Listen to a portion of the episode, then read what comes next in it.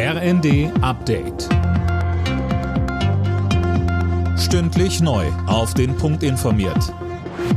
Ich bin Imme Kasten. Guten Tag. Auf Einladung von Kanzler Scholz findet heute in Berlin unterdessen eine internationale Konferenz zum Wiederaufbau der Ukraine statt.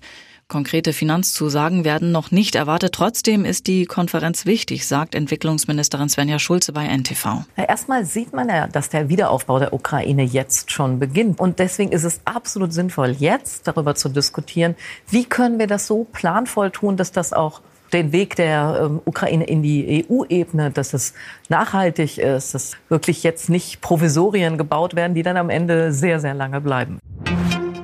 Der Messenger-Dienst WhatsApp ist am Vormittag mehrere Stunden down gewesen. Von 9 Uhr bis kurz nach 11 hatten allein in Deutschland Hunderttausende Nutzer eine Störung gemeldet.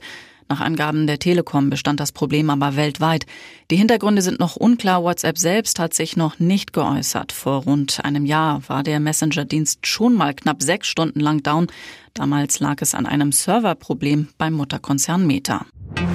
Im Streit um die Beteiligung des chinesischen Staatskonzerns Costco an einem Hafenterminal in Hamburg gibt es offenbar einen Kompromiss. Statt wie geplant 35 Prozent soll Costco nur noch 24,9 Prozent übernehmen dürfen.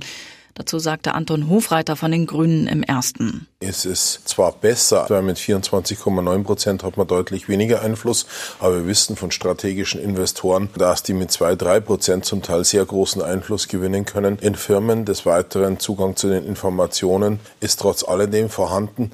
Deshalb wäre weiter kritisch, denn wir hätten weiterhin ein diktatorisches Regime mit Hilfe von Staatskonzernen sich bei uns in Infrastruktur einkauft.